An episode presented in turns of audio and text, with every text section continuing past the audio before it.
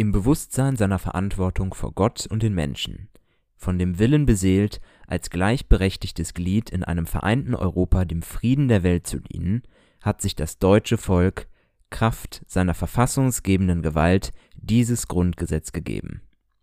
Dieses Zitat können vermutlich nur wenige verorten, es stammt nämlich nicht etwa aus dem Johannesevangelium, sondern ist tatsächlich der erste Satz der Präambel des deutschen Grundgesetzes.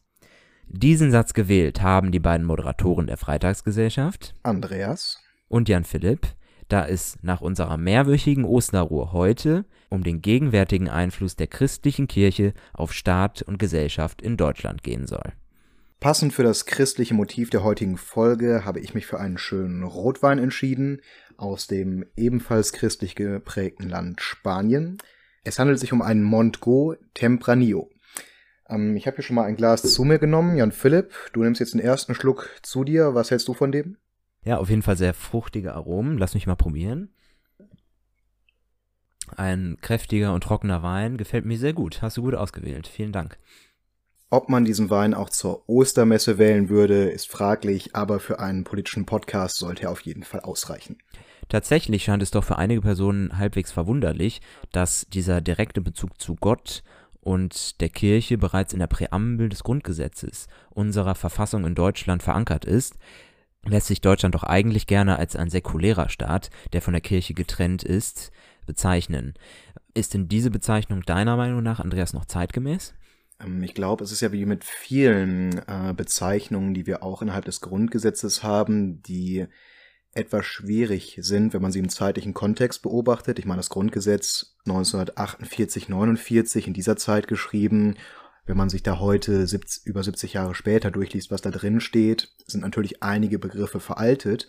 Und derartige Diskussionen erlebt man ja immer wieder in Deutschland. Auch die Bezeichnung des deutschen Volkes steht ja manchmal in der Kritik. Und im Grundgesetz, was ja eigentlich streng politisch und wissenschaftlich ausgelegt sein sollte und nicht auf, ja, meiner Meinung nach zumindest nicht auf Religion Bezug nehmen sollte. Ich kann schon verstehen, dass es da schwierig ist, wenn im ersten Satz des Grundgesetzes auf Gott Bezug genommen wird, aber tatsächlich, so wie du es eben vorgelesen hast, gefällt mir diese Bezeichnung wirklich sehr, sehr gut, weil so wie ich es persönlich auffasse, ist es nicht zum Beispiel ein christlicher oder ein muslimischer Gott, der darin genannt wird, sondern nur ein ja, ein allgemeines Verständnis eines Gottes, wo sich eigentlich keine Religion außen vor fühlen könnte, da es nur allgemein auf dieses äh, Gottesgebilde bezogen wird. Und so glaube ich, wenn man das im historischen Kontext sieht, wie das Ende der 40er Jahre ausgelegt, wurde das die Bezeichnung Gott im Grundgesetz eher auf eine moralische Legitimität dieses Grundgesetzes zählt. Und deswegen finde ich die Bezeichnung in diesem historischen Kontext eigentlich angebracht ist natürlich ein verständlicher Punkt, dass auch verschiedene Religionen damit einbezogen werden sollen. Wer definitiv nicht damit einbezogen ist, sind natürlich Menschen, die sich keiner kirchlichen Institution zugehörig fühlen und ähm, eingeschlossen werden. Menschen, die vielleicht an gar keinen Gott glauben und das ist ja sicherlich auch eine Zahl, zumindest diejenigen, die keiner kirchlichen Institution angehören. Das ist eine nicht zu vernachlässigende Zahl bei uns in Deutschland. Und dementsprechend halte ich es tatsächlich eher für schwierig, dass man diesen Bezug zu Gott weiterhin in der Präambel stehen lässt. Ist natürlich auch mehr oder weniger nur eine symbolische Diskussion, denn ob jetzt ähm, Gott im ersten Satz des Grundgesetzes genannt wird oder nicht, macht natürlich am Ende auch keinen großen Unterschied. Und dennoch kann man es natürlich darauf zurückführen, wie sehr die Kirche und der Staat immer noch in Deutschland verankert sind. Ich für meinen Teil würde zustimmen, wenn wir jetzt heute das Grundgesetz nochmal komplett neu auflegen würden, dass ich mich der Bezeichnung Gott nicht anschließen würde. Da könnte stattdessen zum Beispiel stehen, im Bewusstsein seiner Verantwortung vor der Wissenschaft, was ja vielleicht auch ganz gut wäre, wenn man sagen würde, dass ein Staat sich auch äh, in Anbetracht aktueller oder zukünftiger Krisen immer erstmal in der Verantwortung von der von den Wissenschaftlern sehen sollte und nicht in Anbetracht eines ja, Gebildes wie Gottes, was ich, jeder, was ich ja jeder selbst machen kann. Ich glaube, dann würde ich dem zustimmen, aber vielleicht habe ich ein bisschen ein Problem damit, dass man schon festlegende Sachen im Nachhinein verändert. Deswegen, ich persönlich sehe keinen Grund dafür, es im Nachhinein zu verändern, aber bei einer Neuausschreibung, da würde ich es auf jeden Fall auch nicht mehr verwenden. Die Kritik an der Bezeichnung Gott, die du gerade aber angesprochen hast, das ist schon eine Kritik, die auf jeden Fall im Raum steht und mir manchmal auch Sorgen bereitet, wie denn das Verhältnis zwischen unserem deutschen Staat und der Regierung und allgemein den verschiedenen Kirchen in Deutschland ist. Bei uns vor allen Dingen die katholische Kirche, die teilweise einem, ja, sehr enge oder allgemein die christliche Kirche, die einen, ja, man kann schon sagen, zu enges Verhältnis zu manchen Vertretern des Staates hat. Du hast in einem Einleitungssatz kurz von der Osterruhe gesprochen, die ja vor zwei, drei Wochen noch in der Kritik stand, als sie von Frau Merkel angesprochen wurde. Und bei dieser Osterruhe ist mir eine Äußerung aufgefallen, die ich besonders kritisch gesehen habe, denn tatsächlich sind wir in Anbetracht der Corona-Krise seit weit über einem Jahr in einer Situation, in der teilweise Grundrechte eingeschränkt werden, in dem vielen Unternehmern oder auch Leuten, die ein kleines Geschäft haben, ein Restaurant, eine Bar, was auch immer, wirklich abverlangt wird, auf ihre Existenzgrundlage zu verzichten. Man kann darüber streiten, bis zu welchen Ausmaßen, aber ich glaube, dass es in Anbetracht der Situation verhältnismäßig ist, dass man mit solchen Umständen leben muss. Was mir dann aber kritisch aufgefallen ist, ist, dass unsere Regierung und diese von der christlich-demokratischen Union angeführt, keine Bedenken hat, diese Anforderungen der Bevölkerung zu stellen, aber durchaus ein Problem hat, der christlichen Kirchengemeinden in Deutschland die Aufgabe zu stellen, dass man Gottesdienst über Ostern nicht in Präsenz stattfinden lassen soll. Da haben wir tatsächlich eine Kanzlerin erlebt, die sich sehr zurückgenommen hat, die angefragt hat, ob es unter Umständen möglich wäre, dass die Kirchen auf Präsenzgottesdienste verzichten könnten. Danach haben die verschiedenen Länder in Deutschland gesagt, dass man die Gotteshäuser in Deutschland selbst entscheiden lässt, ob sie auf Präsenzgottesdienste verzichten wollen. Und da muss ich mich doch sehr, sehr wundern, dass die Regierung in Deutschland, die sich eigentlich nichts von irgendwelchen christlichen Gemeinden la sagen lassen sollte, so sehr abhängig davon ist, was in Anbetracht einer großen Pandemie in den Augen der Kirche richtig und was falsch ist.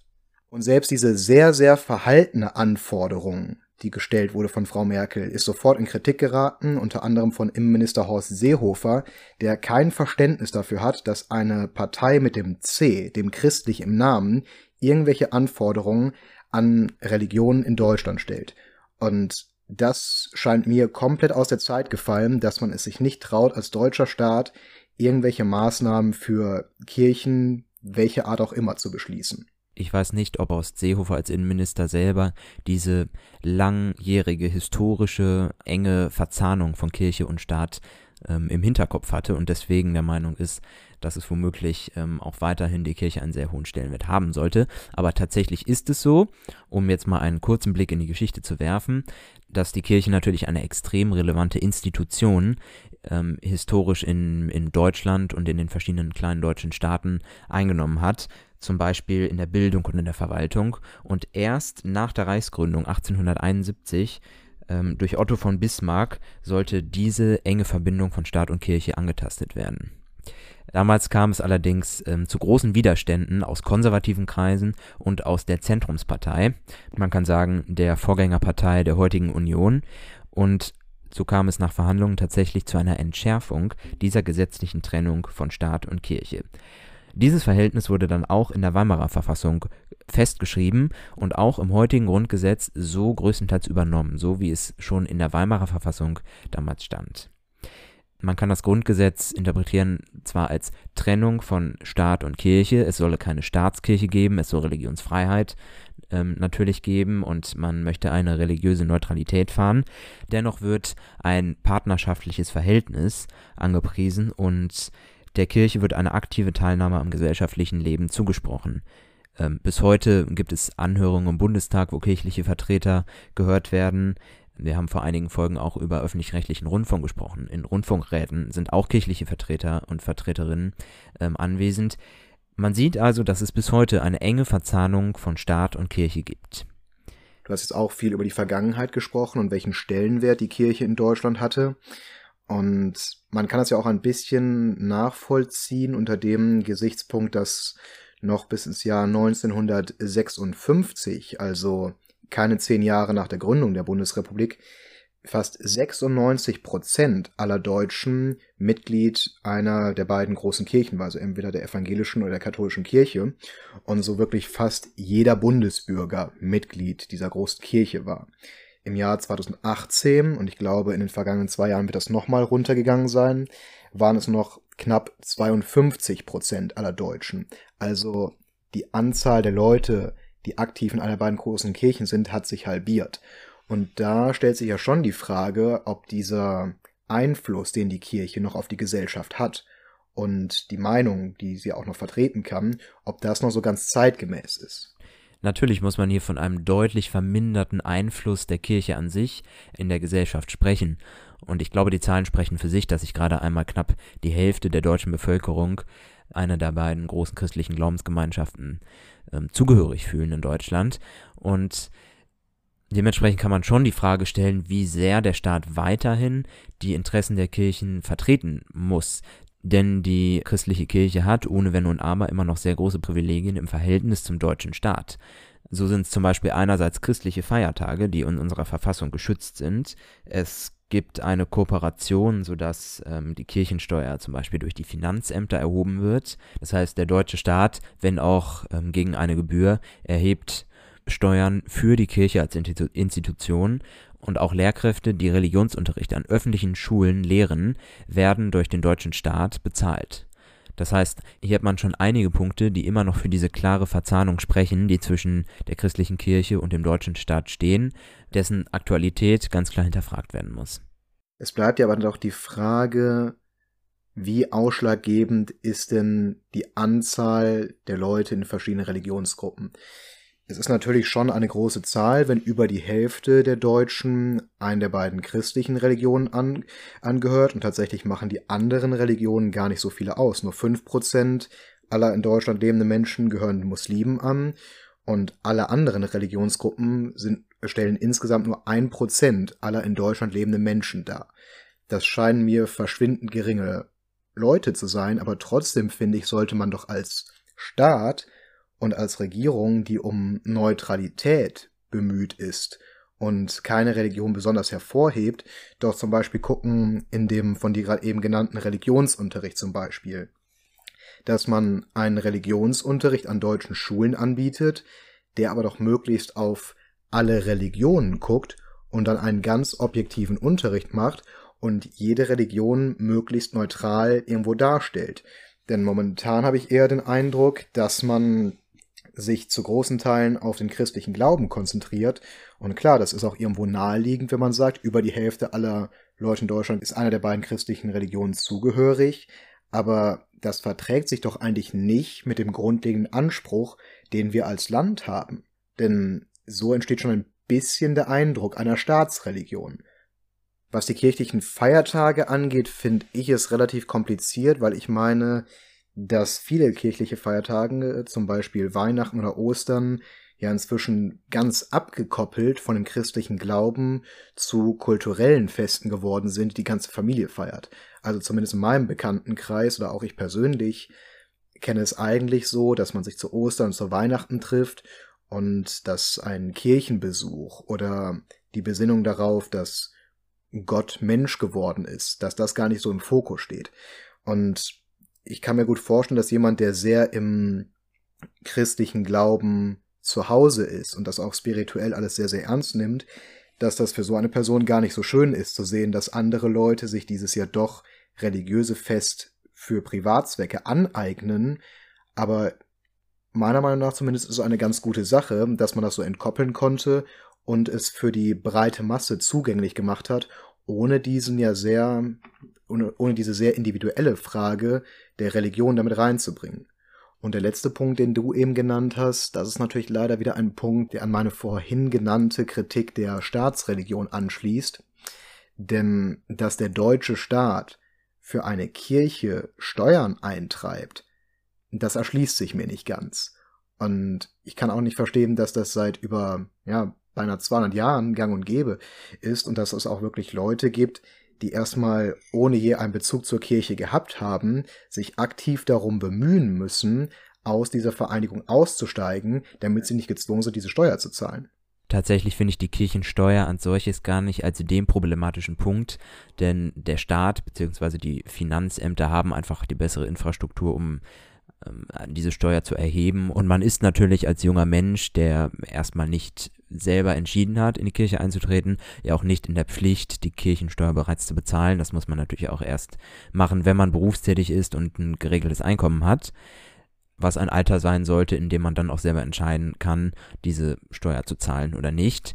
Viel problematischer finde ich allerdings, und das ist vielen Menschen vielleicht gar nicht so bewusst, eine staatliche Ausgleichszahlung, die die Bundesrepublik beziehungsweise ausgeführt durch die jeweiligen Länder ähm, zu leisten hat an die christliche Kirche und zwar circa 550 Millionen Euro jährlich die seit Anfang des 19. Jahrhunderts aufgrund von Enteignungen der Kirche durch den Staat gezahlt werden mussten um das ein bisschen im Verhältnis zu sehen, ist ja ganz interessant zu sagen, du hast gerade gesagt, seit Anfang des 19. Jahrhunderts, dass diese jährlich ausgezahlten 550 Millionen tatsächlich noch auf den Krieg gegen Napoleon zurückgehen und dass es quasi noch eine Reparationszahlung ist dafür, wie die Kirchen unter Napoleon gelitten haben.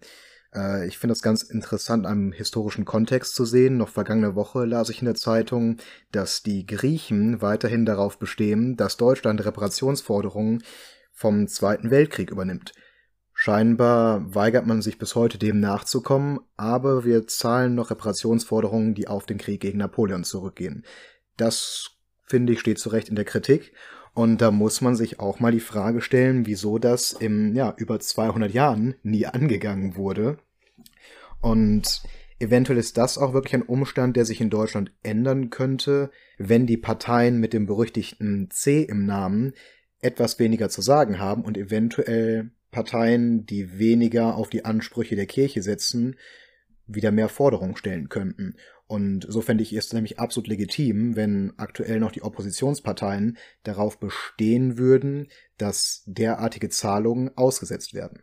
Tatsächlich ist es so, dass bereits seit über 100 Jahren dieser Auftrag zur Ablösung der Zahlungen in der Weimarer Reichsverfassung verankert wurde und seitdem schon ungeregelt ist, wie diese Staatsleistungen also durch eine Entschädigung ähm, abgelöst werden sollen.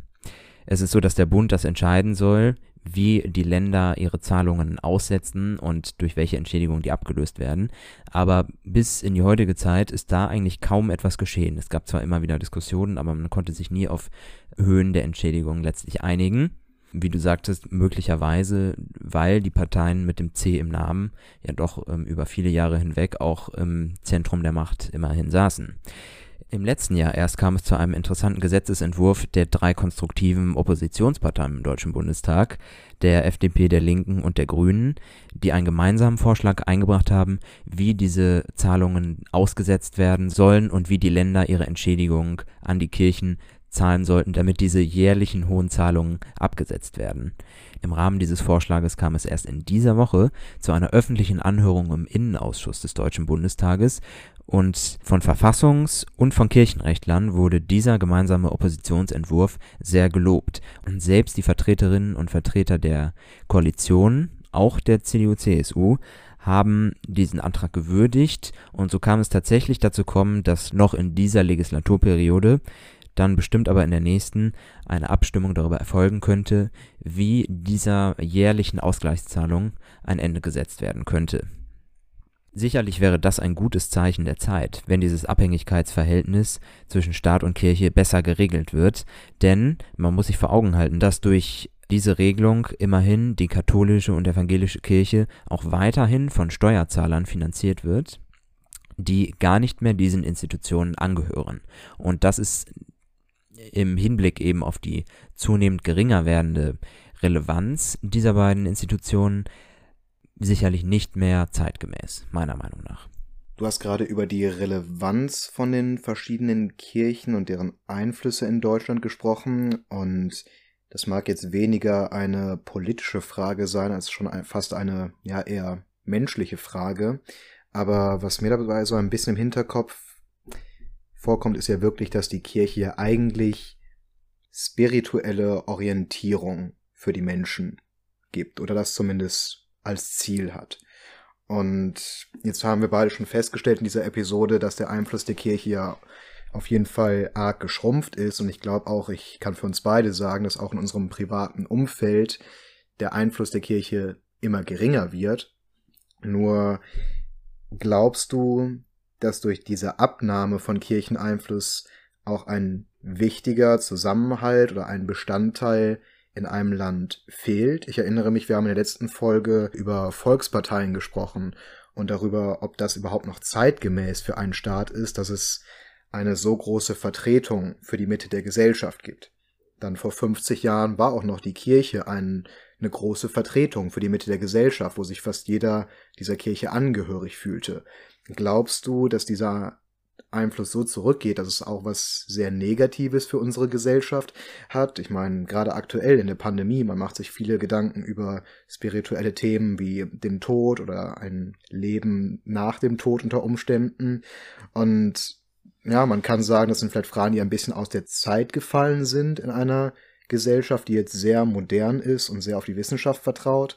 Oder, aber was ist deine Meinung? Glaubst du, da fehlt etwas, was eigentlich eine Institution wie die Kirche bisher gegeben hat?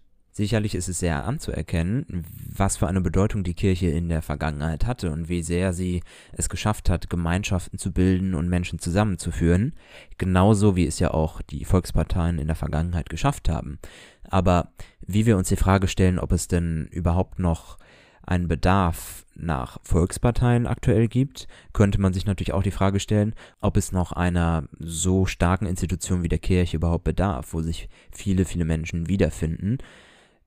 Meiner Meinung nach darf man sowas natürlich nicht forcieren und wenn eine Institution wie die Kirche, die in, der, in den vergangenen Jahren, Jahrzehnten sicherlich selten positiv aufgefallen ist in all ihren Handlungen, ähm, gerade in Bezug auch auf die Vergangenheit, kann man das natürlich keiner Person verübeln, wenn diese aus der Kirche austreten möchte und lieber ihren Halt oder mm, ja ihre gesellschaftliche Verankerung in anderen Bereichen sucht. Ich glaube, da hat sich die Kirche das letztlich auch selber zuzuschreiben, wenn man nicht mehr diese Funktion erfüllen kann. Möglicherweise gibt es dann andere Institutionen einfach, die zeitgemäßer sind, wo sich Leute in einer mehr und mehr individualisierten Gesellschaft besser wiederfinden. Und das kann vielleicht eher der Funktion gerecht werden, Menschen zusammenzuführen, eine Gesellschaft zusammenzuhalten, als es die Kirche derzeit als relativ unglaubwürdige Institution, die für viele Skandale in den letzten Jahren und Jahrzehnten gesorgt hat, eigentlich noch tun kann.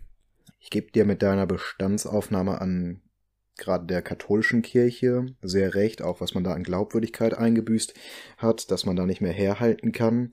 Aber egal um welche Religion es sich handelt, ähm, Vielleicht ist das auch sehr, sehr persönlich von mir, aber doch fällt auf, dass äh, ein sich verbreitender Atheismus schon so ein gewisses, äh, ich sag mal, Vakuum in der Mitte der Gesellschaft hinterlässt, was früher vielleicht noch eine andere Orientierung geboten hat, die man heute nicht mehr hat.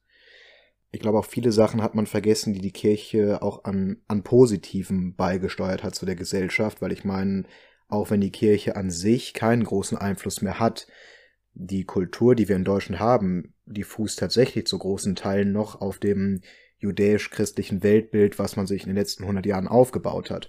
Und ich glaube auch viele Gedanken, ob das Gedanken der Nächstenliebe sind, wie es familiärer Zusammenhalt sind, die übergegangen sind in unsere Kultur und Gesellschaft, die entstammen schon in vielen Positiven auch diesem christlichen Weltbild. Also Manches mag da sicher auch am Positiven beigesteuert worden sein, was auch heute immer noch aktiv und lebendig ist in unserer Gesellschaft. Nur diese Krise, wo ich gerade ein bisschen davon gesprochen habe, dass man vielleicht dieses Vakuum in diesen spirituellen Gefilden hat in der Gesellschaft, ich glaube, diese Krise ist ja eher wirklich auf diese Institutionen zu beziehen, die du ja gerade auch schon kritisiert hast. Und ich glaube deswegen, egal was man dann davon hält, ob man diese religiöse Orientierung braucht, nicht braucht oder was auch immer, muss man es schaffen, die Kirche entkoppelt davon zu sehen, wie auch immer die religiöse Orientierung ist, sondern einfach rein als Institution. Und da, du hast gerade eben schon von den Missständen gesprochen, gibt es auch ein paar Missstände, die nicht nur geklärt werden müssten, sondern wo eigentlich auch der Staat eingreifen müsste, weil die Kirche eventuell noch zu großen Einfluss hat. Vor allem ist es eigentlich eine Situation, die einen ein bisschen traurig machen kann. dass man eine Gesellschaft hat, in der ja immer noch viele Menschen durchaus gläubig sind, an Gott glauben und sich dem christlichen Glauben zugehörig fühlen, aber es einfach Institutionen gibt, mit vor allem der katholischen Kirche jetzt, die besonders durch Skandale aufgefallen ist, die es überhaupt nicht mehr schaffen, diesen Glauben zu bündeln, diese Menschen äh, zusammenzuführen und diesen Glauben als Institution irgendwie zu vertreten. Und du hast jetzt nach dem Staat gerufen, der einschreiten müsste. Im, erstmal im Hinblick auf die Skandale, die gerade um die katholische Kirche passiert sind, ist es auf jeden Fall so, dass man sich die Fragen stellen müsste, wer kann überhaupt jetzt helfen, um diese Institution zu retten? Denn derzeit ist es so, dass die katholische Kirche selber dafür verantwortlich ist, sich zu kontrollieren sich selber zu reformieren und im Hinblick auf diese Missbrauchsskandale, die über Jahrzehnte passiert sind nach dem Zweiten Weltkrieg, schafft man es ja nicht, diese aufzuklären. Es gibt eine extrem hohe Dunkelziffer bei den Opferzahlen, die allgemein schon relativ hoch sind. Und Täter werden teilweise bis heute gedeckt durch die aktuellen Kardinäle, wie zum Beispiel Kardinal Wölki, der ja eine vom Erzbistum Köln selber in Auftrag gegebene Studie zunächst zurückgehalten hat um die Namen der Verantwortlichen ähm, nicht weitergeben zu müssen und ähm, damals von einer nichts, nicht rechtssicheren Situation gesprochen hat. Und das ist ja wirklich eigentlich skandalös, dass man hier wirklich Täter von Sexualdelikten zurückhält und deckt im Namen der Kirche. Und hier stellt sich natürlich die Frage, inwieweit kann der Staat vielleicht dann doch da Einfluss nehmen und als externer Kontrolleur auf die Bühne treten aufgefallen im Skandal, gerade um das Erzbistum Köln, ist ja auf einem ehemaligen Erzbischof von Köln, ich muss jetzt ausdrücklich mal sagen, nicht von Wölki, der hat ja schon genug abbekommen innerhalb der letzten Wochen, aber von einem seiner Vorgänger, dass es eine geheim gehaltene kircheninterne Akte gab, die sogenannte Akte Brüder im Nebel, wo tatsächlich die Kirche, ja, Akten gesammelt hat über Brüder, über Priester, die, wo bewusst war, dass diese Leute Kinder vergewaltigt, äh, vergewaltigt haben. Und ja, diese Akte wurde geheim gehalten, dass man sich wirklich von Seiten der Kirche aktiv darum bemüht hat, diese Leute zu schützen. Und was ja besonders verstörend ist bei einem eh schon extrem verstörenden Verbrechen, ist, ich selbst würde schon fast von organisiertem Verbrechen reden in diesem Fall. Das klingt nach einem sehr, sehr harten Vorwurf, aber es ist tatsächlich ein Eindruck, der sich immer wieder verhärtet, dass da wirklich extrem viele Verbrecher sind, die von ihrer Organisation bewusst geschützt werden. Und was das besonders schäbig macht, du hast ja gerade schon davon gesprochen, man muss ja immer darauf achten, die eigentlichen Gläubigen, die ihre Religion haben und die Kirchenverantwortlichen auseinanderzuhalten. Und mir tut das besonders leid, weil für jemanden wie mich, der keinen Bezug hat zur Kirche, müsste das eigentlich nicht weiter stören. Aber ich glaube, die Leute, die das besonders hart trifft, sind ja eigentlich die Leute, die wirklich das Bodenpersonal der Kirche darstellen. Weil wenn man sich Leute anguckt, die zum Beispiel in Kitas, in Kindergärten, also in, in kirchlichen Einrichtungen davon aktiv sind, wo ja auch viele Frauen zugehören, die eigentlich in der Kirche gar keine Aufstiegsmöglichkeiten hätten, weil sie nicht die gleichen Rechte wie Männer von der Kirche bekommen. Das sind ja wirklich die Leute, die ihren Glauben wirklich leben. Und für die tut mir das besonders leid, weil ich glaube, das sind doch gerade die Leute, die sich komplett verarscht fühlen müssen von dieser Organisation, weil die Organisation der Kirche hat so wenig mit diesen Leuten noch zu tun und verärgert die eigentlich immer weiter. Und gerade da ist es schade, dass diese Leute, die doch wirklich ehrlich in dieser Religion, die eigentlich für Nächstenliebe stehen sollte, aufgehen und diesen Gedanken der Nächstenliebe wirklich leben und verbreiten wollen, dass die von Leuten repräsentiert werden, die darüber bekannt werden, dass man verheimlicht, wenn Leute Kinder vergewaltigen. So muss man es tatsächlich radikal sagen. Jetzt hast du bereits Personen angesprochen, die im Namen der Institution katholische Kirche, evangelische Kirche arbeiten. Und da muss man natürlich auch sagen, diese Institutionen können uns gar nicht egal sein, denn die Kirche ist immerhin die zweitgrößte Arbeitgeberin in Deutschland nach dem Staat selber. Und ähm, halten wir uns mal vor Augen, in wie viele Sektoren die Kirche involviert ist. Das betrifft natürlich Schulen, Kitas, Krankenhäuser, Altenheime und viele Einrichtungen mehr im Namen der Caritas und der Diakonie. Und dementsprechend hat die Kirche einen sehr, sehr großen Einfluss und es ist von höchster Relevanz, dass uns diese sozialen Säulen der Gesellschaft natürlich nicht wegbrechen. Auf der einen Seite ist es natürlich durchaus ein Zeichen dafür, dass die Kirche auch viel Positives und Soziales in Deutschland leistet, durch Einrichtungen wie die Caritas oder Kitas und weitere Vereinigungen. Aber ich persönlich von meinem Verständnis, wie ein Staat aufgebaut sein sollte, muss zugeben, dass ich ein wenig Bauchschmerzen bei dem Gedanken habe, wie viele Säulen der Gesellschaft die Kirche denn stellt.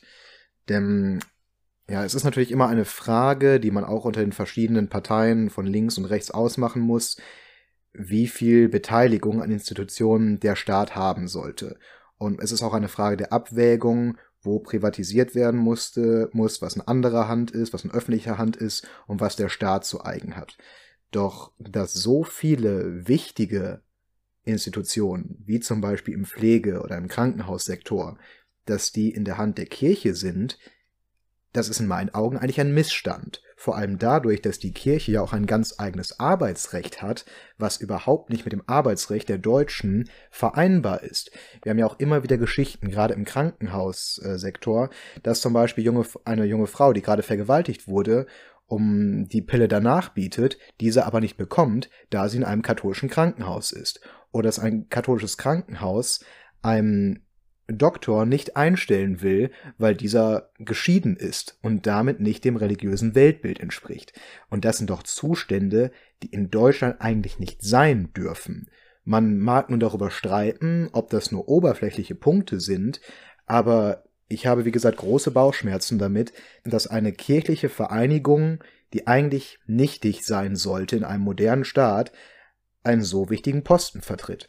Und vielleicht ist es eine utopische Forderung, aber meiner Meinung nach müsste es doch möglich sein, dahin zu gehen und zu sagen, okay, was diese öffentlichen Sektoren angeht, wie Krankenhaus, Kita und so weiter, da sollte die Kirche tatsächlich enteignet werden. Diese Einrichtungen werden zu öffentlichen Einrichtungen und diese ganzen Arbeitnehmer der Kirche werden zu staatlichen Arbeitnehmer. Das mag eine utopische Forderung sein, aber ich glaube, es wäre angebrachter, wenn diese Sachen vom Staat geregelt werden würden und nicht von der katholischen oder evangelischen Kirche. Ob nun der Staat die Institution ist, die am besten dafür geeignet ist, ähm, diese ganzen Einrichtungen fortzuführen, sei mal dahingestellt. Ich würde auch im Hinblick auf diese Forderung nicht ganz so weit gehen und sagen, dass man jene in kirchlicher Hand befindenden Institutionen enteignen sollte. Denn durchaus entspricht das natürlich dem Bild der Kirche, dass man im Rahmen der Nächstenliebe diese meist sozialen Einrichtungen fortführt. Und wenn die Kirche in der Lage ist, durch ihre, ihre finanziellen Mittel das zu stemmen, ist es natürlich auch schwierig, das zu unterbinden. Was natürlich nicht sein kann, ist, dass hier ideologische Einstellungen höher gestellt sind als pragmatische. Du hast eben zum Beispiel von Ärzten gesprochen, die in zweiter Ehe sind und Probleme haben, dann von, ähm, von christlichen Krankenhäusern eingestellt zu werden. Das geht natürlich nicht, wenn Ärzte dringend gebraucht werden. Ähm, kann es nicht sein, dass ein Arzt nur, weil er eben ähm, bereits einmal geschieden ist, nicht mehr in diesem Krankenhaus angestellt werden kann. Wenn man das endlich abschaffen kann, wenn man sich, wenn sich die Institution Kirche in diesem Sinne erneuern kann, dass man es eben auch möglich macht, pragmatisch zu reagieren, sich pragmatisch dem gesellschaftlichen Zeitgeist auch anzupassen, dann kann es sehr wohl gelingen, dass diese Institutionen auch weiterhin in kirchlicher Hand sein können. Wenn man, was diese Vorstellung angeht, versucht, einen Blick auf die Zukunft zu werfen, wird aber schnell klar, dass gerade diese Reformbedürftigkeiten der Kirche tatsächlich einem ja, Unding erscheint. Denn nicht nur bei den öffentlichen Sektoren, ob es im Krankenhaus ist, scheint die Kirche nicht zu reformwillig. Selbst in ihren eigenen Einrichtungen, zum Beispiel gab es vor kurzem noch die Initiative Maria 2.0, was mehrere ähm, weibliche Kirchenvertreterinnen waren, die Thesen geschrieben haben, zum Beispiel dafür, dass auch Frauen doch bitte endlich einen Weg zum Priestertum bekommen sollten. Und ja, da hat sich die Kirche auch wieder so komplett quergestellt, dass man sich denkt, es müssen ja nicht mal die öffentlichen Sektoren sein, wie bei Krankenhäusern, auch bei sich selbst ist halt nicht mal im Ansatz gegeben, dass man sich für Wege öffnet, die zum Beispiel die evangelische Kirche schon vor hunderten Jahren möglich gemacht hat. Und da muss man doch sehr zweifeln, ob es denn möglich ist, dass die Kirche zu solchen Reformschritten bereit ist, wenn nicht mal die Grundsätze, zum Beispiel der Gleichstellung von Mann und Frau, gewährleistet sein können, nachdem das doch eigentlich in der westlichen Welt seit mindestens 50 Jahren eine Selbstverständlichkeit sein sollte. In dem Hinblick stellt sich natürlich schon die Frage, was die Kirche überhaupt noch leisten kann. Gar nicht jetzt national auf Deutschland gesehen, sondern auch weltpolitisch. Wir haben derzeit, jetzt mit Blick auf die katholische Kirche, einen Papst aus Argentinien, der sich natürlich irgendwie schon viel mehr dafür einsetzen könnte, dass ähm, Armut, die auf seinem Kontinent allgegenwärtig ist, stärker bekämpft werden müsste. Und eine Institution Kirche, die sowohl in Deutschland auch als auf der Welt wirklich über massive finanzielle Möglichkeiten ähm, verfügt. In Deutschland zum Beispiel ist die Kirche der größte Landbesitzer der Bundesrepublik und verfügt über zahlreiche wirtschaftliche Betriebe im Forst- und Immobiliengeschäft und so wird es in vielen anderen Staaten nicht anders sein. Das heißt, können, könnten diese Institutionen nicht doch irgendwie mehr dafür tun, dass Armut bekämpft wird, dass äh, viele globale Probleme angegangen werden. Häufig hört man im globalen Kontext gesehen immer nur die Kirche als erzkonservative Institution, die sich vor allem für Positionen stark macht, die doch allgemein in einer immer liberaler werdenden Welt gar nicht mehr so sehr gefragt und angesehen sind. Ein Beispiel für eine historische Persönlichkeit der katholischen Kirche, der ja auch wirklich viel weltbewegendes Positives geleistet hat für die Weltgemeinschaft, ist zum Beispiel Papst Johannes Paul II. gewesen, der von 1978 bis 2005 der Papst der katholischen Kirche war und der ja auf jeden Fall auch eine sehr interessante Person ist, denn diese Punkte der Liberalität, die du gerade angesprochen hast, die hat er auf jeden Fall nicht vertreten. Er war auch ein, ja, in vielen Bereichen erzkonservativer Mensch, der jetzt auch nicht unbedingt für äh, Reformen, was die Position der Frau in der Kirche stammt, oder der sich für ähm, viele Thesen wie zum Beispiel Einbezug von Homosexuellen der Kirche, die ja heute gefordert werden, stark gemacht hat. Das war dieser Mann alles nicht, aber trotzdem war dieser Mann eine Symbolfigur im Kalten Krieg gewesen, da jemand war, der aus Polen kam und ein, ja, Polen muss man immer als ein Land sehen, was eigentlich leider in seiner ganzen Geschichte wirklich nur gelitten hat, wenn man sich das mal anguckt, dass man innerhalb von wenigen Jahren erstmal von den Deutschen überfallen wurde, danach von den Sowjets und danach wirklich 40, 50 Jahre lang im Kalten Krieg von den Russen unter Besatzung stand. Und dass dieses Land, was wirklich so lange unterdrückt wurde, dann auf einmal den Papst gestellt hat, da hat dieser Papst aus Polen wirklich einen hohen Symbolwert gehabt, dass er gerade die Polen mit ihrer Solidarność-Bewegung dazu aufgerufen hat, unterstützt hat, als man gegen den Kalten Krieg und gegen die Regierung aus Moskau vorgegangen ist. Und jetzt in den letzten Jahren auch immer mehr sehen viele Historiker auch wirklich einen, eine ganz, ganz große Leistung von Johannes Paul II., die er dazu, wie er dazu beigetragen hat, dass überhaupt der Kalte Krieg zu Ende gegangen ist, weil er die Polen quasi mit stark gemacht hat und dass das ein erster Dominostein war, der bewegt wurde, um den Kalten Krieg und den Eisernen Vorhang schließlich zum Fall zu bringen. Wenn es derartige Ziele oder Visionen der Kirche heute noch geben würde wo sich auch ein neuer Papst darauf konzentrieren würde, so etwas als Ziel zu sehen. Ich glaube, das hätte einen ganz, ganz hohen symbolischen Wert, dass sich auch Leute außerhalb der Kirche dazu bewegen könnten, zu sagen, ja, das ist ein guter Papst oder eine gute Kirche, die für Ziele eintritt, denen ich mich anschließen kann. Verloren ist die Kirche nicht. Das kann man, glaube ich, sagen, wenn sie sich ändert und auch für Personen, die sich vielleicht anderen oder auch gar keiner Glaubensgemeinschaft zugehörig fühlen, ist es sicherlich wünschenswert, wenn es für viele Menschen in der Gesellschaft gemeinsame Werte noch gibt. Und das konnte die Kirche früher auf sich vereinen. Und ich glaube, wenn sie sich ändert, könnte sie es schaffen, das auch in der Zukunft wieder zu tun. Wünschenswert wäre es, wenn die Kirche wieder die Glaubwürdigkeit bekommen würde, spirituelle Leitung zu weisen oder einfach für religiöse Orientierung zu sorgen. Aber noch wünschenswerter ist es für mich, dass der Einfluss der katholischen Kirche, sei es im Arbeitsmarkt oder im Sonderrechten im Staat, verlieren würde. Denn am Ende des Tages muss man sagen, egal welchen Glauben man hat, der Glaube in der katholischen oder evangelischen Kirche ist nur eine Form der Glaubensauslegung, die man nicht für allgemeingültig befinden kann. Und Religion bleibt im Endeffekt wirklich eine Privatsache und das wird immer so scherzhaft satirisch als Beispiel genommen, aber auf dem Papier ist es doch eigentlich kein Unterschied, ob man an das fliegende Spaghetti-Monster oder an einen Gott aus dem Alten Testament glaubt. Also wissenschaftlich gesehen macht es keinen Unterschied, weswegen es auch schwierig ist, wenn der Einfluss einer dieser beiden Religionen so viel größer ist als der einer Religion, die man als Quatsch abtun würde.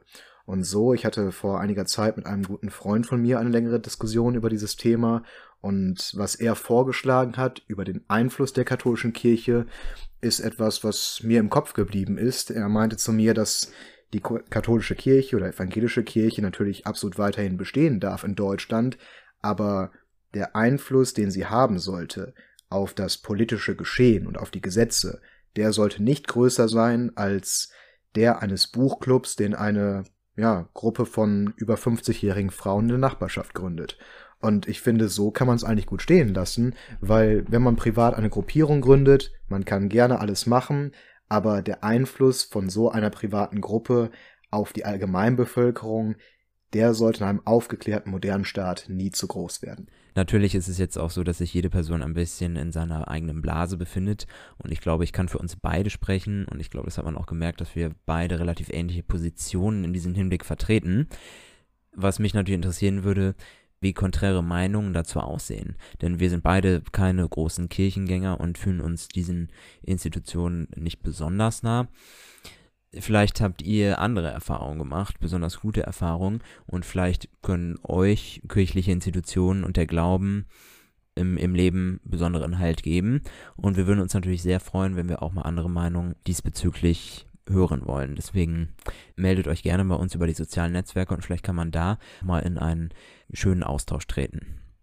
Die Parteien, die christliche Werte vermeintlich am ehesten vertreten, sind diese Woche noch ganz anders in Erscheinung getreten. Und zwar ging es da um die ominöse K-Frage. Wer wird die Unionsparteien im kommenden Bundestagswahl in den Wahlkampf führen und möglicher Kanzlerkandidat werden? Darum soll es dann in der nächsten Woche geben, wenn wir sowohl schlauer sind, wer es bei der Union und auch wer es bei den Grünen werden wird. Und dann haben wir, glaube ich, eine tolle Basis für eine interessante Diskussion und wir würden uns freuen, wenn ihr auch zu dieser Folge dann wieder zuhören würdet. Bis dahin wünschen wir ein tolles Wochenende und eine schöne Woche. Eure Freitagsgesellschaft.